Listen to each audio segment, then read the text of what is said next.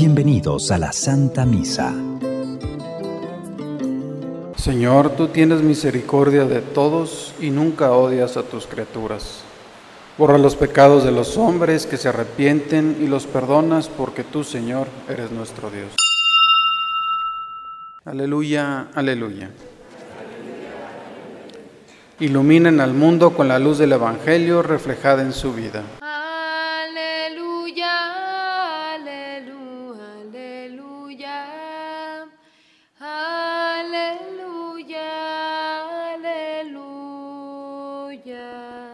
El Señor esté con ustedes, hermanos.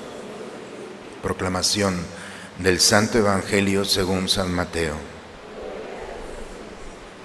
En aquel tiempo Jesús dijo a sus discípulos, ¿han oído ustedes que se dijo a los antiguos, no cometerás adulterio? Pero yo les digo que quien mire con malos deseos a una mujer ya cometió adulterio con ella en su corazón. Por eso, si tu ojo derecho es para ti ocasión de pecado, arráncatelo y tíralo lejos, porque más te vale perder una parte de tu cuerpo y no todo él sea arrojado al lugar de castigo. Y si tu mano derecha es para ti ocasión de pecado, córtatela y arrójala lejos de ti, porque más te vale perder una parte de tu cuerpo y no todo él sea arrojado al lugar de castigo. También se dijo antes, el que se divorcie, que le dé a su mujer un certificado de divorcio. Pero yo les digo que el que se divorcia, salvo el caso de que vivan en unión ilegítima, expone a su mujer al adulterio, y el que se casa con una divorciada comete adulterio. Palabra del Señor. La primera lectura, hermanos, nos habla de la experiencia del profeta Elías estando en aquella cueva donde Dios le dijo, voy a pasar. Y entonces Elías va a la entrada de la cueva, dice que aparece un viento huracanado y allí no estaba Dios. Después un rayo, un fulmine que ilumina todo el cielo allí no estaba Dios. Después un temblor en la tierra que hizo desquebrajar los montes, dice, y ahí no estaba Dios. Después vino una brisa suave y allí es donde escucha el murmullo de la presencia de Dios, en la brisa suave. Creo que es muy fácil interpretar este texto, no sé qué les parezca, pero en ocasiones andamos buscando a Dios en los grandes acontecimientos en las tormentas, en, los, en las expresiones de la naturaleza. Sin embargo, el profeta alcanza a discernir, a entender que en esa brisa suave, en esa delicadeza, ahí estaba Dios.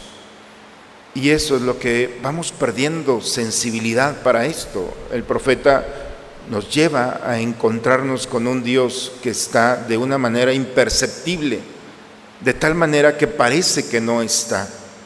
El trabajo de una mamá es cuidar a su hijo, pero también el trabajo de una mamá es hacerlo autónomo, independiente. Los peores errores que puede hacer una madre es crear lazos de tal manera que se enferma y no puede tomar las decisiones, el hijo por supuesto. Por eso la mamá prudentemente lo va dejando, pero siempre está allí. Parece que no está, pero está. Y esa es la expresión del profeta el día de hoy, cómo Dios se manifiesta a través de una imperceptible brisa suave. Y cuando lo descubre, entonces entiende que toda la carga, que toda su responsabilidad no está en él, está en Dios. Cuando el profeta entiende, porque el agobio del profeta es, soy el último profeta, ya todos se murieron, todo está sobre mí, y Dios le dice, a ver, espérate, yo estoy, date cuenta que ahí estoy. Ve y unge y empieza a darles, tú no vas a hacer todo, vas a hacer una parte importante, pero no todo. Y al final ve y unge al rey de Siria, ve y unge al rey de Israel, ve y busca a Eliseo para que sea tu continuador. Date cuenta que yo estoy allí. Confía que tu proyecto no estás solo o sola.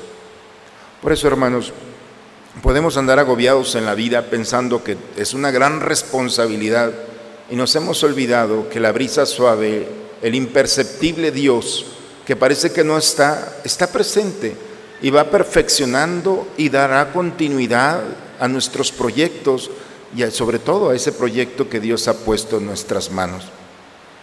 El Evangelio, el Evangelio es radical. ¿Qué cosa, qué persona, qué realidad te quita de mí? ¿Qué realidad te aleja de mí? Te divorcia de mí. El divorcio no es la separación solamente entre el hombre y la mujer. El divorcio es la separación entre los seres queridos. ¿Qué es lo que te está separando de los tuyos? Y entonces tienes que ser radical, córtalo, quítalo. Si tu ojo, si tus labios, si tus actitudes están lastimando tu relación con los demás, ya basta.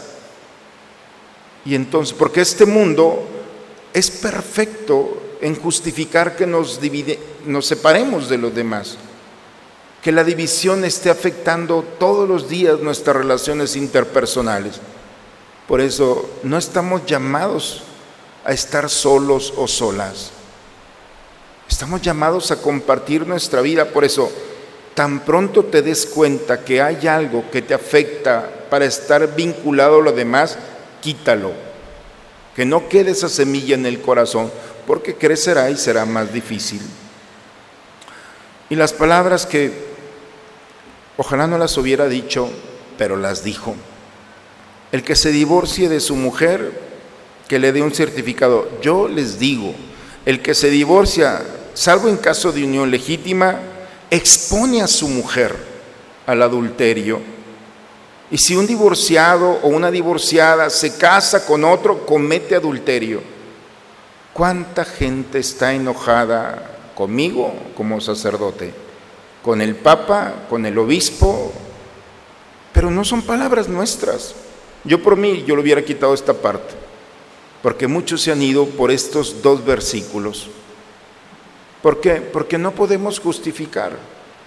Porque cuando alguien viene aquí a hacer un compromiso delante de Dios, no le dijo a la mujer ni la mujer al hombre, se lo dijo a Dios yo voy a estar con ella.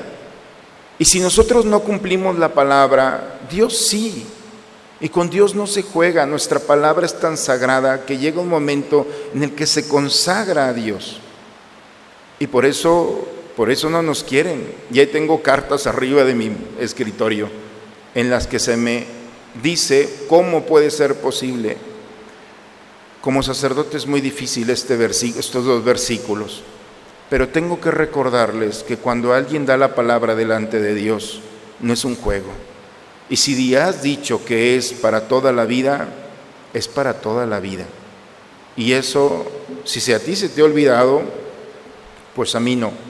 Y tengo que recordarte día y noche la responsabilidad que tienes de cuidar a tu esposa o a tu esposo, a tus hijos y a tu familia. Porque en un divorcio no solamente se separa el hombre y la mujer, se separa toda una sociedad, porque incluye papás, hermanos, amigos, familiares y toda una sociedad.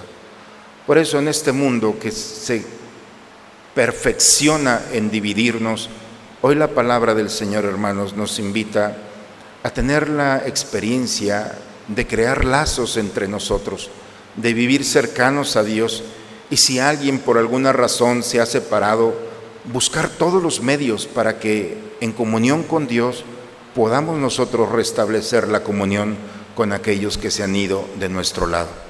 La historia no es restar gente, la verdadera historia es cuando vamos sumando gente, aún aquella que nos ha lastimado, ¿qué mérito hay si perdonas a los que amas?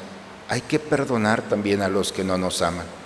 Por eso el proyecto del día de hoy es encontrar a ese Dios que nos acompaña. Y esa es una razón suficiente para crear vínculos de paz, de armonía, de fraternidad fundamentadas en Cristo, que nos incluye en su proyecto de amor y nosotros estamos llamados a incluir a los demás en ese proyecto, con la caridad, con la misericordia de un Dios que ha salido a nuestro encuentro. En el nombre del Padre, del Hijo y del Espíritu Santo.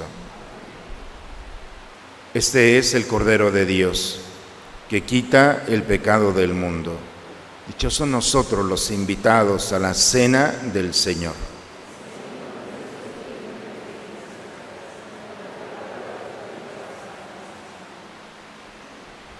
Antífona de la comunión.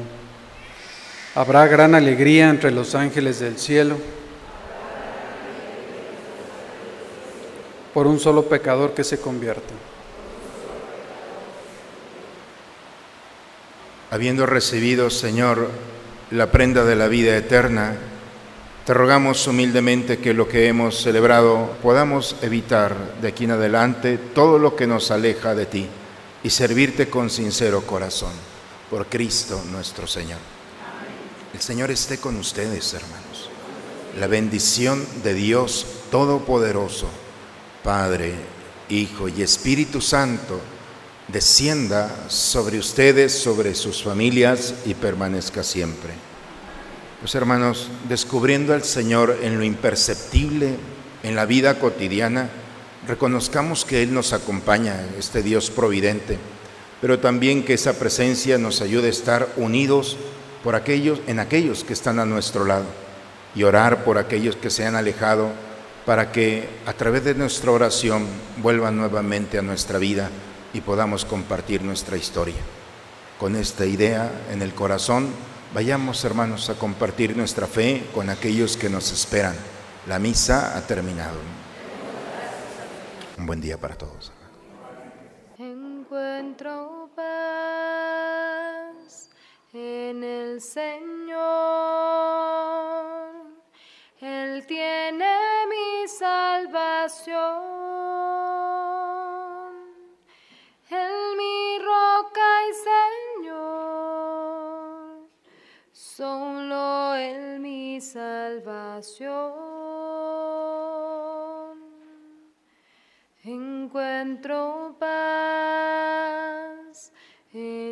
Señor. Mi esperanza tengo en Él. Solo Él es mi fuerza, Él mi confianza. Nada